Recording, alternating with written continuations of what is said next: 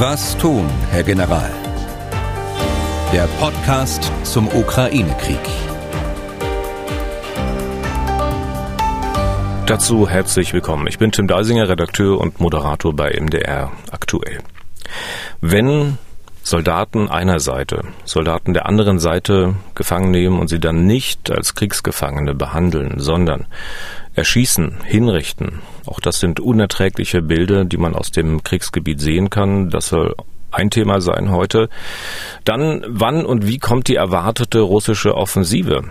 Und es muss ja doch irgendwann mal Schluss sein mit dem Morden. Wie kann das gelingen und vor allem, wie kann das dauerhaft gelingen? Darüber wollen wir heute unter anderem reden. Unser Experte in diesem Podcast ist Ex-General Erhard Bühler. Terra Bühler. Danke, Deisinger.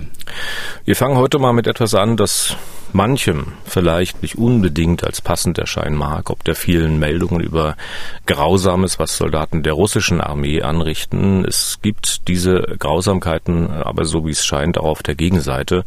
Da gibt es jetzt nichts zu zählen, also nach dem Motto, der hat so viel gemacht und der in Anführungszeichen nur so viel. Da gibt es nichts zu quantifizieren oder gegenzurechnen. Grausam bleibt grausam, Kriegsverbrechen bleiben Kriegsverbrechen.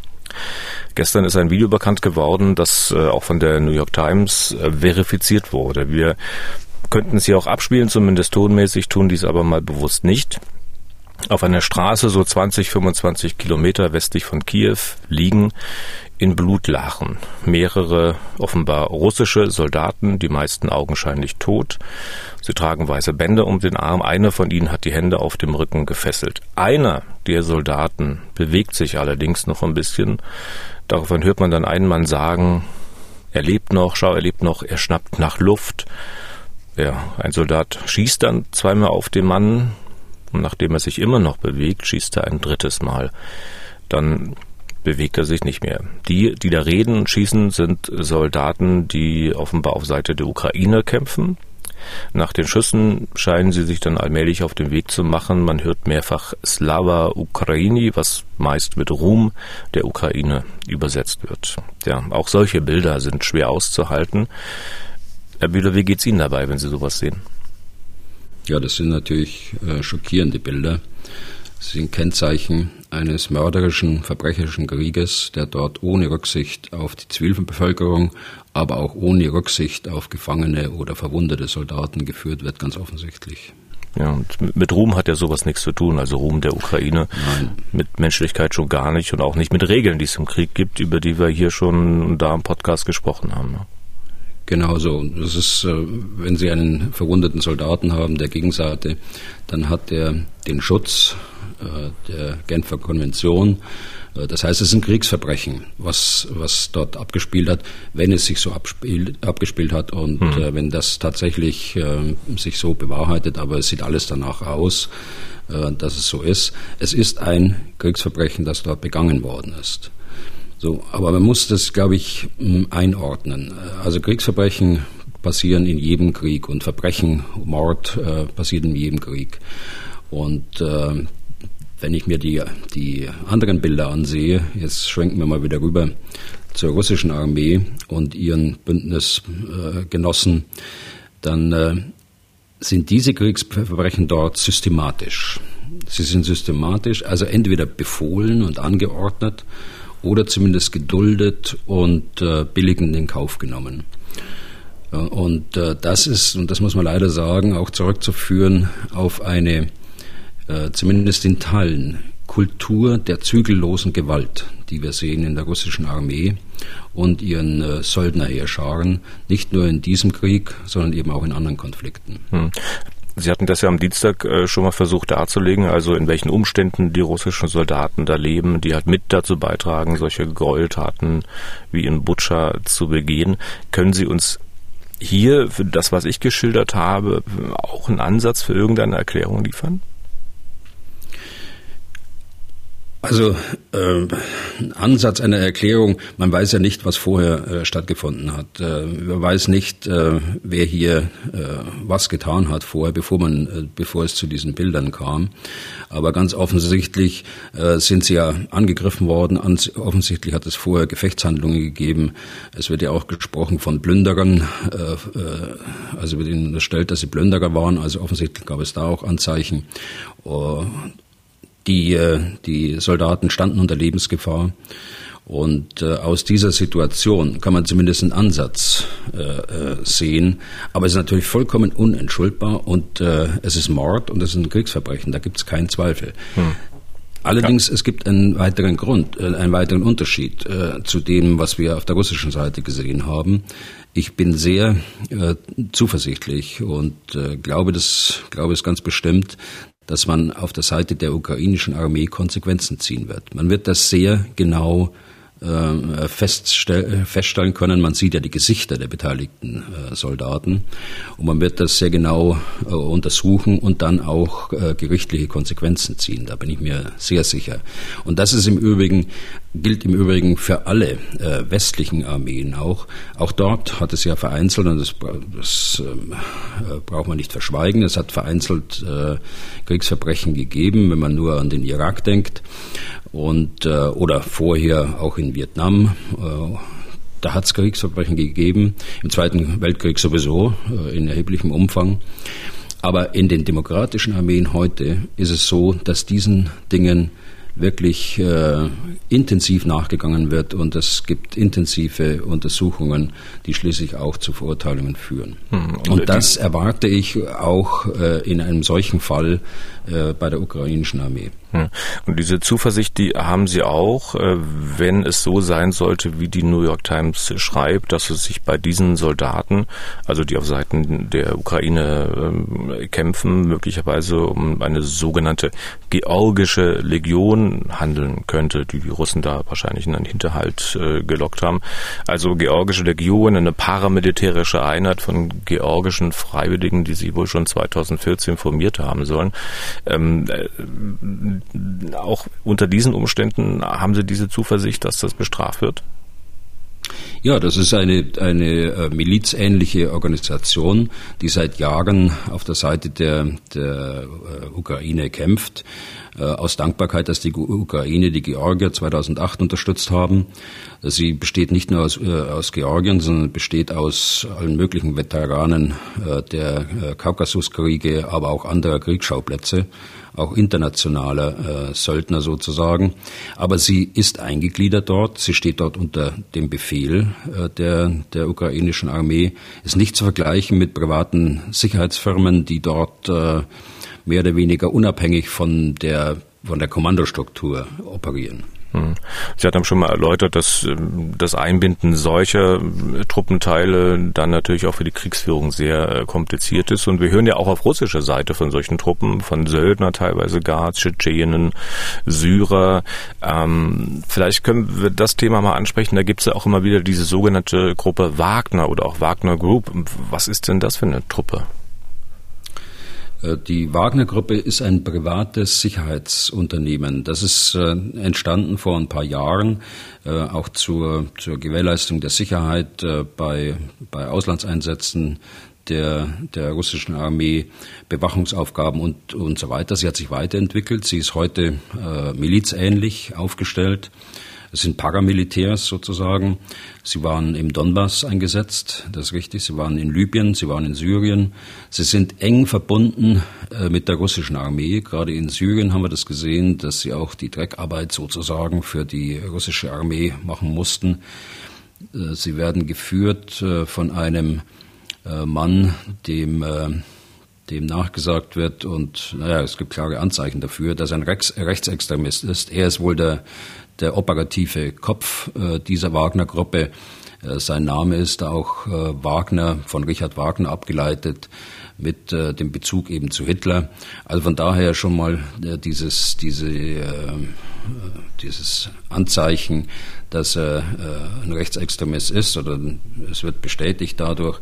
Also das ist die Wagner-Gruppe, die jetzt auch in Mali auch tätig wird. Das ist uns ja präsent durch die jüngsten Diskussionen um den Einsatz in Mali. Hm. Wie viele Leute hat diese Firma? Also äh, schwer zu sagen, es sind äh, einige tausend. Äh, es waren, es sind ähm, in zwei Camps äh, wird berichtet, mehrere hundert jeweils zusammengezogen worden. Und äh, seit einiger Zeit sind sie äh, tatsächlich im Einsatz. Sie waren im Einsatz um die um den Schwerpunkt Kiew herum, aber jetzt auch im Donbass. Und die werden angesprochen und da sagt der Putin oder wer auch immer, hier habt ihr, weiß nicht, 500.000 Euro für zwei Monate für eure Leute, ähm, kommt mal vorbei und erschießt da alle oder wie ist das? Also so viel Geld ist es nicht, äh, das sie bekommen, äh, ganz sicher nicht, aber es ist äh, zumindest so viel, dass es für die Leute ähm, dieses, dieses Schlages eben attraktiv ist, dort in, in solchen privaten Sicherheitsunternehmen zu arbeiten. Aber äh, man sieht daran, was Sie vorhin gesagt haben, das Einbinden dieser, dieser äh, selbstständig operierenden äh, Truppenteile ist ungemein schwierig. Und äh, je mehr von diesen Elementen dort dann irgendwo im mit der, mit der russischen Armee zusammenarbeiten und zusammenkämpfen, desto schwieriger wird es auch, dann äh, Kriegsverbrechen auch auszuschließen und die entsprechende Führung äh, auch diesen äh, Truppenteilen gegenüber zu gewährleisten. Hm. Was heißt denn selbstständig operieren? Also machen die da, was sie wollen? Also das kann ich äh, im Einzelnen nicht sagen, was, äh, was dort vor Ort ist. Sie werden sicher äh, Aufträge bekommen, die breit ähm, die äh, breit angelegt sind, also die Sicherheit in einem besetzten Gebiet, in einer besetzten Stadt gewähr, äh, äh, zu gewährleisten. Das wird ein breiter Auftrag sein, aber ich kann äh, nicht bestätigen, dass sie, äh, dass sie irgendwelche Aufträge haben in der Offensive oder so, sondern sie sind in der Regel eingesetzt dort, wo die russische Armee bereits war oder ist und übernehmen dann dort Verantwortung. Warum greift ein Staat auf solche Söldner zurück? Ja, äh, auch in Russland ist es ja so, es ist keine Generalmobilmachung angeordnet und äh, äh, Putin hat ganz offensichtlich Personalprobleme. Er versucht ja auch in Syrien ganz offiziell äh, Soldaten zu, äh, zu rekrutieren. Ich habe äh, gerade heute und gestern Zahlen gelesen. Das sind fünfstellige Zahlen von Syrern, kampferprobt, äh, kein Geld, keine Perspektive in diesem geschundenen Land in Syrien, die sich jetzt bereit erklären, äh, in die Ukraine zu gehen und dort die russische Armee zu unterstützen. Also das ist das eine, das eine, der eine Punkt, ähm, Personalprobleme insgesamt. Und der zweite Punkt, den sieht man eben auch an diesen Einsätzen in, in Syrien, dass sie für äh, Aufträge eingesetzt werden, die man nicht gerne der russischen Armee gibt. Verluste bei der Wagner Group braucht Putin nicht zu rechtfertigen gegenüber seinem Volk. Äh, sie sind in, vielleicht gar nicht Russen, sie sind, kommen von irgendwoher von, von anderen zentralasiatischen Staaten oder auch international. Also hier gibt es keinen Rechtsfertig Rechtfertigungsdruck und auch das wird ganz sicher ein Motiv sein, eine solche äh, Truppe dann auch zuzulassen. Auch im Übrigen gesetzlich zuzulassen. Die sind seit äh, 2017, wenn ich das richtig erinnere, sind sie tatsächlich gesetzlich auch in Russland äh, zugelassen als paramilitärische Gruppe. Hm. Aber solche Gruppen gibt es ja nicht nur in Russland, gibt es ja beispielsweise ähm, auch in den USA. Äh, ich glaube, Blackwater hieß mal eine Firma, die sich umbenannt hat in Academy, waren auch in diverse Skandale, Verbrechen verwickelt. Äh, warum nutzen die USA solche Privatkrieger?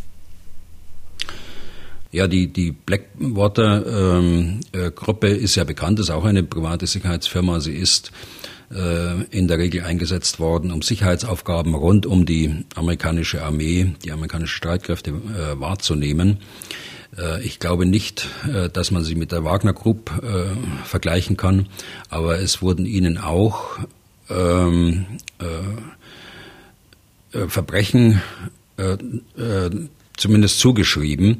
Ich kann mich nicht erinnern, dass dort jemand verurteilt worden ist, aber zugeschrieben und sie standen in dem Verdacht, besonders ruppig und besonders rücksichtslos vorzugehen. Aber äh, vergleichbar ist das ganz sicher nicht. Aber es zeigt diese, diese Problematik, äh, diese grundsätzliche Problematik, dass man außerhalb der, im Amerikanischen würde man sagen, der Chain of Command, also der Befehlskette, dass man außerhalb der bestehenden äh, Kommandostruktur, die mit ausgebildeten äh, Soldaten arbeitet, die auch dem Recht verpflichtet sind äh, und so weiter, wenn man dort Gruppierungen mit reinnimmt, die dann eben nicht in, in Fragen äh, des Wertebezugs ausgebildet sind, schon gar nicht erzogen sind dazu, sondern die ihr, nur ihr militärisches Handwerk äh, verstehen. Und äh, es ist aber beides notwendig für einen, äh, für einen Soldaten, der seinen Staat verteidigt und, seine, und, da, und da seine militärischen Aufgaben wahrnimmt. Hm. Warum gibt es sowas wie äh, Blackwater oder Academy nicht in Deutschland? Oder gibt es das und wird auch genutzt? Ich weiß es jetzt bloß nicht. Nein, das gibt es nicht. Äh, das ist, wird von uns abgelehnt, sowohl von der Politik wie auch vom Militär wird das abgelehnt. Das wollen wir nicht. Was wir haben, sind äh, äh zivile Wachdienste, die äh, Kasernen bewachen, aber das ist äh, nun überhaupt nicht vergleichbar. Also es gibt äh, Sicherheitsaufgaben, äh, gerade hier in, in Deutschland, ähm, man, man lässt, lässt keine äh, Kasernen mehr bewachen, bewachen durch Soldaten, so wie es früher war. Äh, da haben wir viel zu wenig dazu und deshalb werden Sicherheitsdienste genutzt. Das Gleiche trifft zu für das eine oder andere Feldlager, aber der große Unterschied ist, sie stehen unter der Aufsicht immer eines Offiziers oder Unteroffiziers, wenn sie ihren Wachdienst wahrnehmen. Sie haben keinen selbstständigen Auftrag. Hm. Okay, wir alle hoffen natürlich, dass dieser Krieg so schnell wie möglich zu Ende geht. Wenn wir jetzt mal auf die aktuelle Lage schauen, äh, momentan scheint es aber, dass man immer noch ein ganzes Stück weit davon entfernt ist. Oder wie sehen Sie das? Also äh, ich denke, dass dieser Konflikt noch lange andauern wird und auch dieser, dieser aktuelle Krieg äh, hat das Potenzial, noch längere Zeit äh, dort äh, dass dort längere Zeit sich ausgetobt wird äh, und äh, versucht wird, die ursprünglichen Kriegsziele nun ansatzweise irgendwie zu erreichen. Wir, aktuell sehen wir ja, dass ähm, der gesamte Bereich von Kiew äh, bis rüber nach Sumi, das sind immerhin, das sind 400, 500 Kilometer. Dort sind keine russischen Soldaten mehr, sie sind ausgewichen äh, nach Belarus. Sie werden dort äh, verladen auf Eisenbahntransporte und nach Russland äh, zurücktransportiert, aber nicht äh, tief nach Russland, sondern in Grenznähe wiederum zur Ostukraine. Aber die, äh, die ukrainische äh, Armee war erfolgreich, diesen Schwerpunkt des Angriffs, und das war er ja, äh, also vor sechs Wochen begann, diesen Schwerpunkt äh, äh, abzuwehren. Insofern ist es eine eine, ein operativer Sieg, der, ein operativer Sieg, sage ich, der ukrainischen Armee, dass sie verhindern konnten, dass ähm, die russische Armee Kiew und Sumi und andere äh, Städte nehmen konnten im, im Norden der Ukraine. Hm. Also Kiew ja. möglicherweise nicht mehr äh, das Ziel äh, für Russland. Das äh, ist ja auch aus der US-amerikanischen Politik zu hören. Vermutungen gehen zumindest in die Richtung. Aber es gibt natürlich nun auch Vermutungen, dass sich dieses Ziel schlicht verlagert in den Südosten des Landes beziehungsweise in den Süden. Viele fürchten eine groß angelegte Offensive der Russen. Gibt es diese Befürchtung zu Recht? Also kurz- und mittelfristig verlagert sich der Schwerpunkt äh, in die Ostukraine. Das ist richtig. Dort gibt es äh, diese, diese Front, äh, die aus den Oblasten Luhansk und Donetsk besteht. Und es gibt die Südfront mit der Krim und der Südukraine um, um die Großstadt Kherson. Hier besteht ganz kurzfristig die Gefahr einer äh, taktischen Offensive aus dem Raum Kharkiv nach Süden. Hier werden zwei Städte eine Rolle spielen. Das ist Isum und äh, Slowansk an der Straße von Kharkiv äh, Richtung Donetsk und Maripol. Hier besteht tatsächlich taktisch die Gefahr, dass auch ukrainische Kräfte eingeschlossen werden zwischen Luhansk und dieser Straße, die ich da erwähnt habe. Aber das würde ich jetzt nicht als, als große operative oder gar strategische Offensive ansehen. Hier muss äh, Russland ganz sicher noch die Truppenteile, die es jetzt gerade zurückführt aus dem Norden der Ukraine, auffrischen hinsichtlich Personal, hinsichtlich äh, Material, aber insbesondere auch hinsichtlich der Moral äh, der Truppe. Und äh, wenn ich mir diese drei Aufgaben ansehe für eine größere Offensive, da bin ich nicht sicher, ob das äh, in, den, in den nächsten Wochen auch gelingen wird. Auszuschließen ist es aber nicht. Und deshalb äh, will ich mittelfristig, langfristig äh, sagen, äh, das Ziel Kiew ist nicht vom Tisch, sondern das ist im ersten Ansatz äh, gescheitert. Jetzt versucht man, die ursprünglichen Kriegsziele auf äh, auf andere Weise zu erreichen.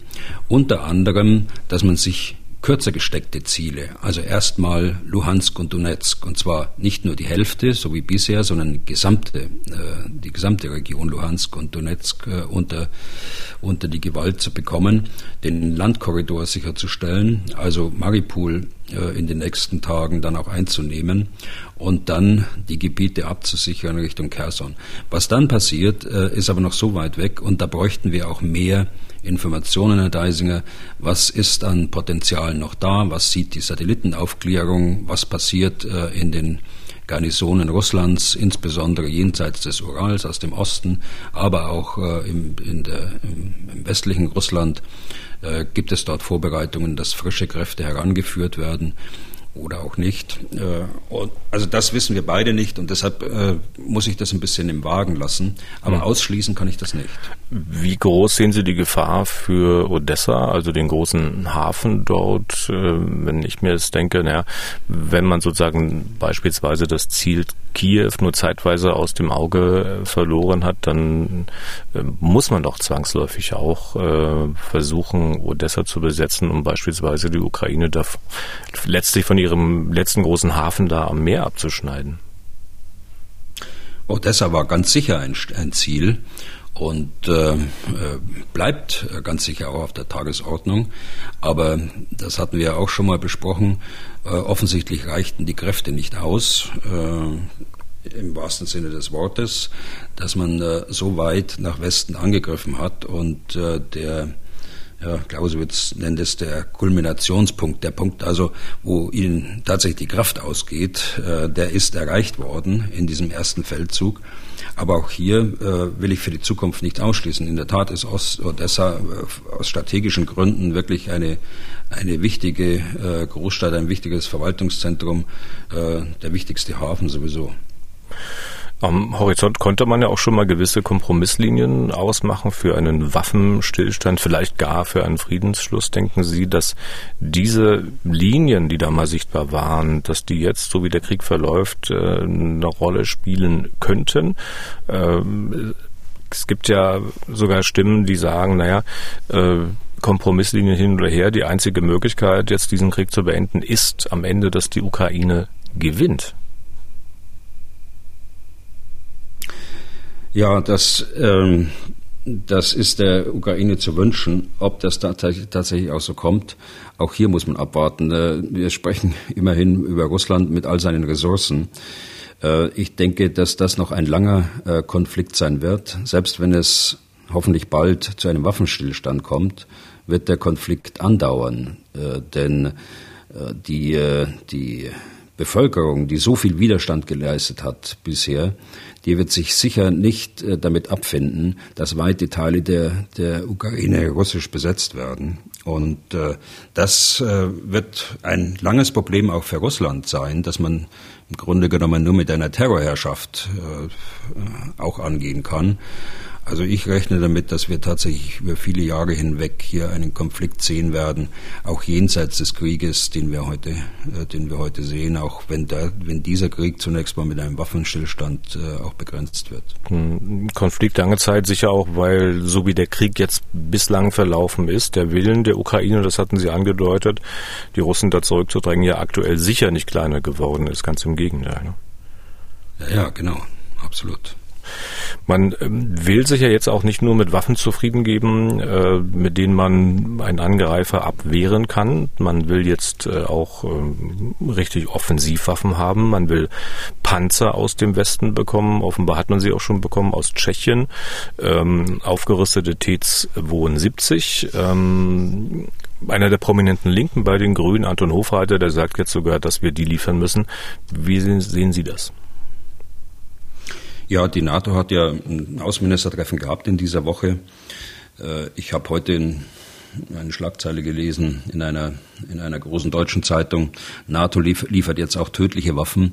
Habe mich über die, die Schlagzeile gewundert. Äh, auch tödliche Waffen.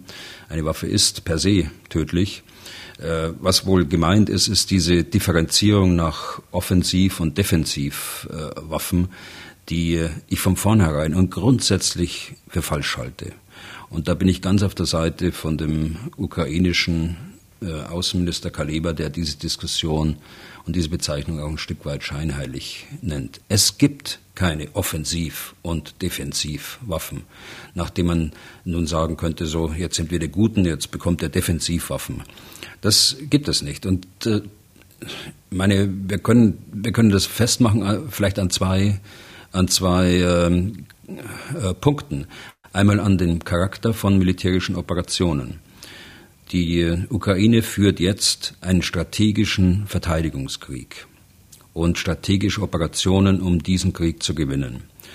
Aber auch dort sind immer auch neben defensiven Handlungen auch offensive Handlungen notwendig. Das ist, äh, was vielfach verkannt wird. Die Verteidigung selbst ist eine bewegliche Verteidigung und sie muss die Initiative auch äh, gewinnen. Das heißt, sie braucht auch Waffen, um sich durchsetzen zu können. Also nicht nur ähm, Panzerabwehr, Handwaffen, die man von der, von der Schulter ab, äh, abfeuert oder Flugabwehrwaffen von der Schulter abfeuert, sondern eben auch schwere Waffen.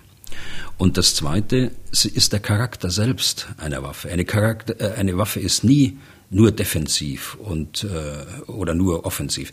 Nehmen wir mal die bewaffneten Drohnen, die jetzt die Bundeswehr nach äh, ja schon fast jahrzehntelangen Diskussionen geführt worden ist, wo die also immer als defensiv als Offensivwaffe äh, bezeichnet worden ist. Wir sehen doch gerade in diesem Konflikt und wir haben es auch äh, im Kaukasus äh, im letzten Jahr gesehen, das sind äh, äh, Waffen, die durchaus auch defensiv äh, von hohem Wert sind. Oder ich mache es noch, noch ähm, eindeutiger eigentlich, eine Panzermine, die irgendwo eingegraben ist, die äh, dient auf den ersten Blick nur defensiven Zwecken. Nein, sie kann aber auch einen offensiven Ansatz der, der anderen Kräfte, kann es äh, den schützen, sie die, die Mine meine ich. Äh, indem sie die Flanke schützt eines äh, Angriffs einer Panzerkompanie und andere Dinge mehr. Also was ich damit sagen will, ist, es gibt immer einen Mix von unterschiedlichen Waffen. Sie müssen äh, so klug zusammengesetzt werden in einer militärischen Operation, dass sie dem Zweck der Operation dienen können. Aber sie, man kann nicht sagen, die, die Waffe ist per se defensiv und die andere Waffe ist offensiv. Und äh, es ist ja auch so, könnte ich mir es zumindest vorstellen, also wenn jemand angreift, dort Territorium besetzt, dann ist natürlich klar, dass derjenige, dem das Territorium gehört, sich erstmal verteidigt. Aber wenn er das dann wieder haben will, muss er sozusagen auch eine ganz andere Art des äh, Krieges führen. Und dafür braucht man sicherlich auch andere Waffen dann. Ne? Ja, sicher. Äh, die braucht man im Idealfall schon vorher, äh, während der eigentlichen Phase der, der Verteidigung. Sie brauchen immer Fahrzeuge, in denen sie geschützt sind, also gepanzerte Fahrzeuge. Sie brauchen äh, Panzer auch, die auf weitere Reichweite äh, die, die den Feuerkampf aufnehmen können und so weiter. Also von daher ja, die, die ukrainische Armee braucht auch schwere Waffen. Äh, und das ist ja meine, meine Botschaft dabei.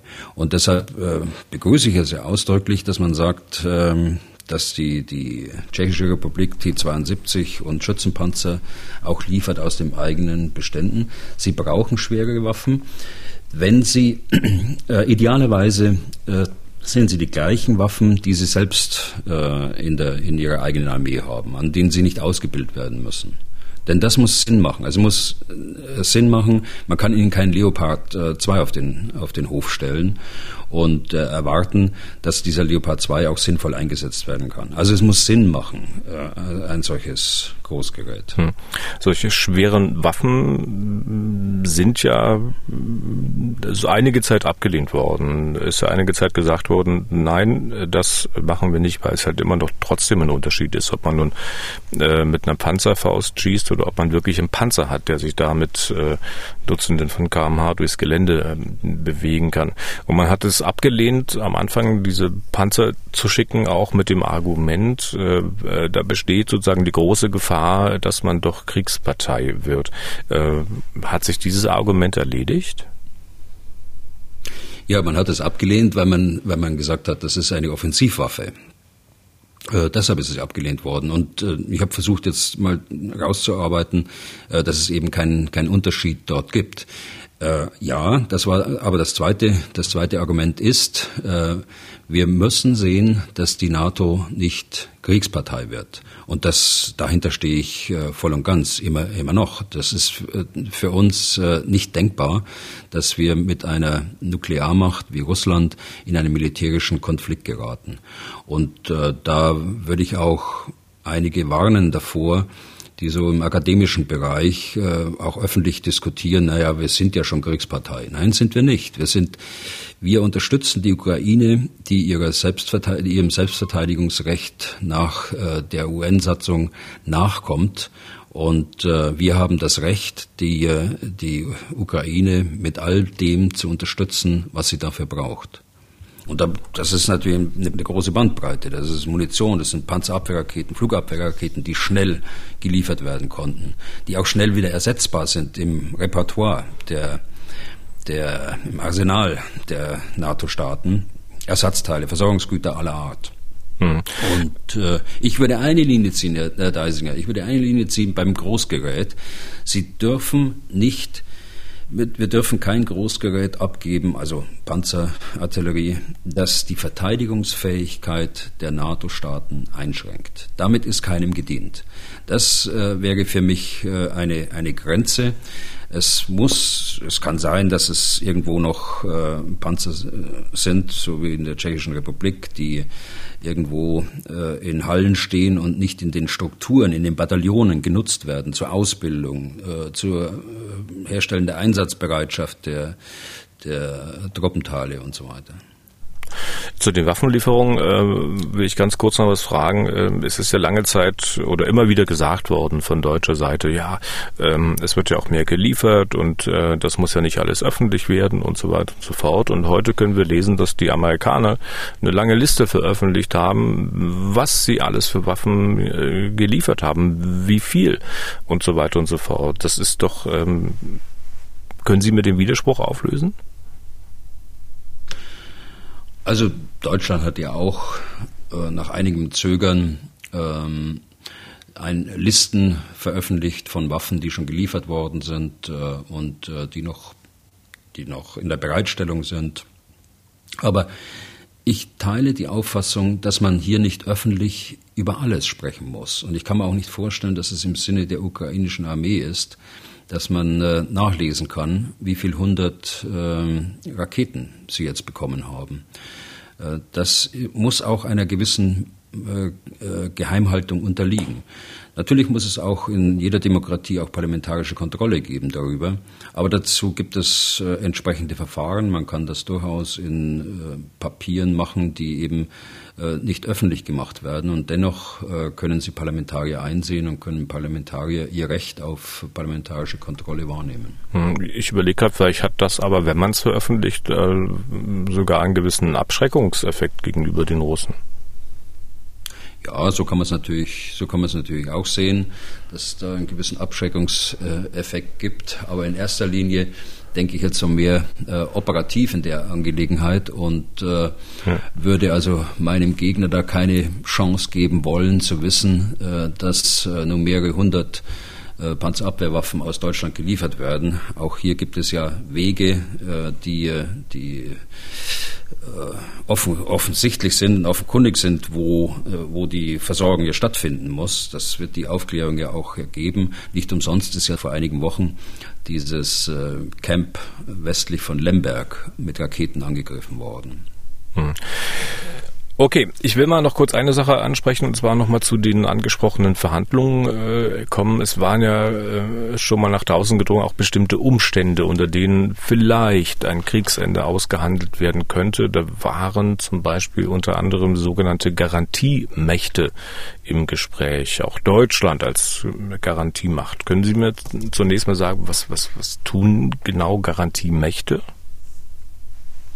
Ja, das kommt darauf an, wie der der Waffenstillstand oder auch der vorläufige Friedensvertrag oder was auch immer dort ein Ergebnis dann auf dem Tisch liegt, wie das dann genau ausgestaltet wird. Es ist nur die Frage, hat es dann auch tatsächlich praktischen Nutzen und äh, wird es auch von der, von der Ukraine als Garantiemacht dann auch wahrgenommen? Schauen Sie, die äh, Ukraine hat ganz schlechte Erfahrungen gemacht. Äh, sie hat ihre Atomwaffen 1994, wenn ich es richtig in Erinnerung habe, äh, freiwillig an Russland abgegeben. Äh, das ist das Memorandum von Budapest und äh, Garantiemächte für die Sicherheit der Ukraine sind Russland, sind die USA und sind das Vereinigte Königreich, also Großbritannien. Und was hat es genutzt der Ukraine? Nicht viel.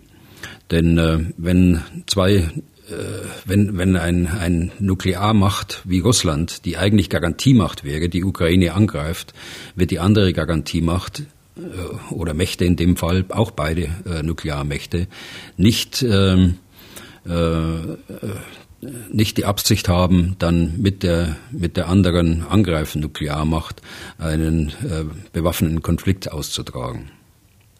Also war diese Festlegung der Garantiemächte von vornherein eigentlich nur äh, bis ein paar schöne Worte auf dem Papier. Ja, so können Sie das sehen. Also auf jeden Fall hat es der Ukraine nichts genutzt. Das heißt, die Garantiemächte treten dann also im Falle des Falles nicht automatisch irgendwie in einen Krieg ein. Das ist eher ein politisches Signal dann. Also in dem Fall äh, stellt sich das als politisches Signal heraus. Äh, aber ich kann mir schon vorstellen, je nachdem, wie die Verhandlungen laufen, dass äh, wenn beide zustimmen, dass es eine Garantiemacht gibt, dass es ähm, auch dass die Vereinten Nationen auch vielleicht wieder mehr ins Spiel gebracht werden, dass es eine, eine äh, äh, Truppe gibt, die von beiden akzeptiert werden, die äh, äh, die Truppenteile der Ukraine und der, und der Russen trennen, dass möglicherweise eine, eine Schutzzone eingerichtet wird und dergleichen mehr. Also da gibt es genügend Instrumente, die die Diplomaten und dann auch Militärs da in der, in der Schublade haben sollten, um eine solche, äh, eine solche, einen solchen Waffenstillstand oder vorläufige Friedensvereinbarungen ähm, dann aus, ausfüllen zu können. Für mich gibt es aber zwei äh, ganz ein, entscheidende Punkte. Der erste Punkt ist, dass die Ukraine selbst zunächst bestimmen muss als angegriffener Staat für sich selbst. Was sind ihre Ziele dabei? Äh, wir sollten jetzt aus dem Westen heraus, finde ich, weder äh, militärisch noch politisch Ratschläge geben, was dort äh, zu machen ist, schon gar nicht öffentlich, äh, in kleinem Kreis ganz sicher. Äh, aber nicht öffentlich. Und der zweite, der zweite Punkt, es muss die Zustimmung von beiden, äh, dem Aggressor Russland und dem Verteidiger Ukraine vorliegen. Wäre Deutschland eine geeignete Garantiemacht, wenn man gefragt würde?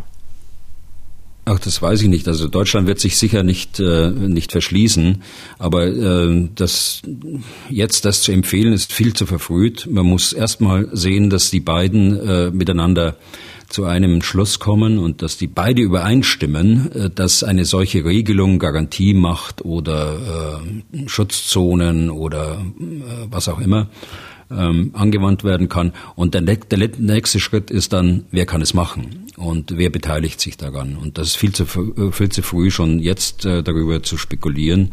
Erst muss, äh, müssen die Schritte abgearbeitet werden, denke ich, wie ich es gerade genannt habe. Hm. Man muss sich ja im Zuge solcher Verhandlungen oder auch ganz unabhängig davon Gedanken machen, wie man künftig zusammenleben will. Ich muss ganz ehrlich sagen, dass ich da in dieser Woche schon ein bisschen erschrocken bin, wieder erschrocken bin über das, äh, was der ukrainische Botschafter in Deutschland gesagt hat. Also wir haben ja schon schwer zu verdauen, was wir aus Russland, was wir von den russischen Politikern, von den russischen Medien jeden Tag hören. Aber wenn Herr Melnik meint, äh, dass alle Russen Feinde sind. Also nach dem Aufeinander zubewegen, auch später, wenn dieser Krieg mal irgendwann vorbei sein sollte, hört sich das für mich nicht an. Wie sehen Sie das? Ja, gut, Herr Deisinger, wir können uns alle in die, in die Situation von dem Botschafter äh, reinversetzen, auch der Regierung, das ukrainische Volk. Insofern äh, würde ich da jetzt nicht jedes Wort auf die Goldwaage legen wollen. Aber in der Sache, wenn ich bewerten soll, was dort jetzt, äh, was Sie mir gerade vorgehalten haben, äh, dann würde ich sagen, das ist nicht meine Auffassung, weil äh, das russische Volk insgesamt und alle Russen sind ganz sicher nicht unsere Feinde, nicht meine Feinde. Und wenn Sie das vergleichen mit einer Situation, die wir hatten als Nachkriegsdeutschland 1945, das war ja auch aus dem Westen äh, auch aus Russland äh, zum Teil, eben auch nicht die grundsätzliche Auffassung. Wobei es auch hier große Unterschiede zwischen dem Westen und Russland gab. Äh, nicht, dass ich jetzt hier falsch verstanden werde. Aber trotz der, der riesigen und in keiner Weise vergleichbaren Kriegsverbrechen, die von deutscher Seite, Völkermord, der dort stattgefunden hat, hat man den Deutschen gerade aus äh, USA, Frankreich, aus Großbritannien, äh, aus Westeuropa auch die Hand gereicht. Das muss man auch sehen. Und äh, Feindschaft darf es nicht auf immer geben, denn äh, Russland ist da und Russland ist eine Größe, ist ein großes Volk, ist die größte Landmacht dieser Erde und wir werden in Europa mit Russland weiter leben müssen. Okay. Wenn ich an die Zeit gucke, wir sind schon ziemlich weit fortgeschritten wieder. Wir hatten uns ja immer so eine halbe Stunde äh, vorgenommen. Deswegen äh, würde ich vorschlagen, dass wir für heute langsam zum Ende kommen. Ich will aber äh, noch mal eine Mail an eine Hörerin einführen. Und zwar mit drei Fragen. Wollte ich eigentlich auch schon am Dienstag machen. Da war aber die Zeit auch schon ziemlich weit nach vorne mhm. gegangen. Ähm, also Fragen von Kerstin Gädecke. Vielen Dank, Frau Gädecke, für Ihre Mail an ukraine.mdraktuell.de. Also sie hat drei Fragen, auf die sie, wie sie schreibt, bisher keine Antwort gefunden hat. Äh, erstens, weshalb lässt die russische Armee die Zivilisten aus Mariupol nicht abziehen? Äh, sollen die nach Russland gebracht werden oder was ist das Ziel? Also teilweise ist es den Zivilisten unter Lebensgefahr ja ge äh, äh gelungen, äh, sich nach Westen in, in, äh, auf, ja, in Sicherheit zu bringen. Äh, auf der anderen Seite sind Korridore, die da vereinbart worden sind, auch unter der Leitung des Roten Kreuzes, immer wieder ähm, kamen immer äh, kamen immer wieder nicht zustande. Äh, es wurde immer wieder gefeuert auf äh, flüchtende äh, Zivilpersonen, so dass äh, ich eigentlich zwei Gründe äh, dafür sehe. Einmal dieses, diese unklare Kommandostruktur dort in einem solchen, äh, in einem solchen dicht bebauten Gebiet da um Mariupol herum und äh, die durch, das Einfluss hat auf die, auf die Durchsetzbarkeit eines äh, temporären Waffenstillstands, der notwendig ist, um die Zivilbevölkerung äh, rauszulassen. Auf der anderen Seite äh, darf man aber auch hier unterstellen, denke ich, dass man die Zivilbevölkerung bewusst auch als Geisel äh, benutzt hat in, in Maripol, um Schrecken zu verbreiten, um auch abschreckend sozusagen auf andere Gebiete der Ukraine äh, zu wirken, um Terror auszuüben auf die, äh, auf die äh, Bevölkerung. All diese Punkte spielen da ganz sicher eine Rolle. Mhm. Zweite Frage von Frau Gedecke. Wie kann die ukrainische Armee ihre Versorgung gewährleisten, obwohl anscheinend jede Menge Treibstoff- und Munitionslager zerstört werden? Nachteil von mir, es gab ja gestern auch, glaube ich, wieder Meldungen, dass äh, die russische Armee da, glaube ich, vier Treibstofflager der ukrainischen Armee äh, zerbombt hat. Ja, das ist eine sehr gute Frage von Frau Gedecke. Die ähm, ukrainische Armee hat offensichtlich ein sehr dezentrales, dezentrales äh, Versorgungskonzept von vornherein geplant und äh, von langer Hand vorbereitet. Die Ukraine hat ja den Krieg eher kommen sehen, als wir das im Westen gemacht haben. Und ganz offensichtlich haben sie Vorräte äh, dezentral ausgelagert, so dass sich ihre Truppenteile dort in diesen Versorgungspunkten bedienen können. Äh, soweit, äh, glaube ich, kann man gehen. Es gibt äh, genügend Anzeichen dazu, dass es so war, so dass ein ein Angriff auf, einen, auf ein Treibstoffdepot, ein zentraleres Treibstoffdepot, zwar äh, äh, nicht schön ist, man verliert dadurch Treibstoff, aber in der Fläche hat man noch genügend, um die eigene Truppe zu versorgen. Okay, und dann die dritte Frage von Frau Gelicke. Was ist über Filtrationslager in den besetzten Gebieten in der Ukraine bekannt und gibt es Chancen, die Menschen aus diesen Lagern zu befreien? Vielleicht müssen wir erstmal zwei Worte sagen zu Filtrationslagern. Filtrationslager. Ich weiß jetzt nicht, äh, von wem äh, dieser Begriff eingeführt äh, wurde. Ich kenne ihn nur aus der Zeit am Ende des Zweiten Weltkrieges. Das waren Lager, in denen ähm, russische Staatsbürger, die äh, verschleppt worden waren oder die äh, desertiert waren äh, oder die Kriegsgefangene waren. Über diese Lager sind die zurückgeführt worden ins Kernland nach Russland und im Grunde genommen dort gecheckt worden sind. was sind das für Leute? Wo kommen sie her? Äh, wo wollen sie hin und dergleichen mehr. Das, das ist der Begriff Filtrationslager, so wie ich ihn kenne, nach dem Zweiten Weltkrieg. Ähnliches wird man wird man jetzt auch äh, anwenden, äh, wenn es gibt ja auch Bevölkerung, die äh, nach, nach Russland äh, geflohen sind. Und ähm, äh, Ähnliches wird man da auch anwenden, aber Details dazu kenne ich nicht. Okay. Dann ja, sind wir damit durch für heute. Wenn Sie auch Fragen zum Thema haben, dann schreiben Sie an ukraine.mdraktuell.de. Was tun, Herr General, gibt es auf mdr.de in der ARD Audiothek, bei Spotify, bei Apple und überall da, wo es sonst noch Podcasts gibt. Danke, Herr Bühler, für heute. Wir hören uns dann am Dienstag wieder. Bitte schön, Herr Deisinger. Was tun, Herr General? Der Podcast zum Ukraine-Krieg.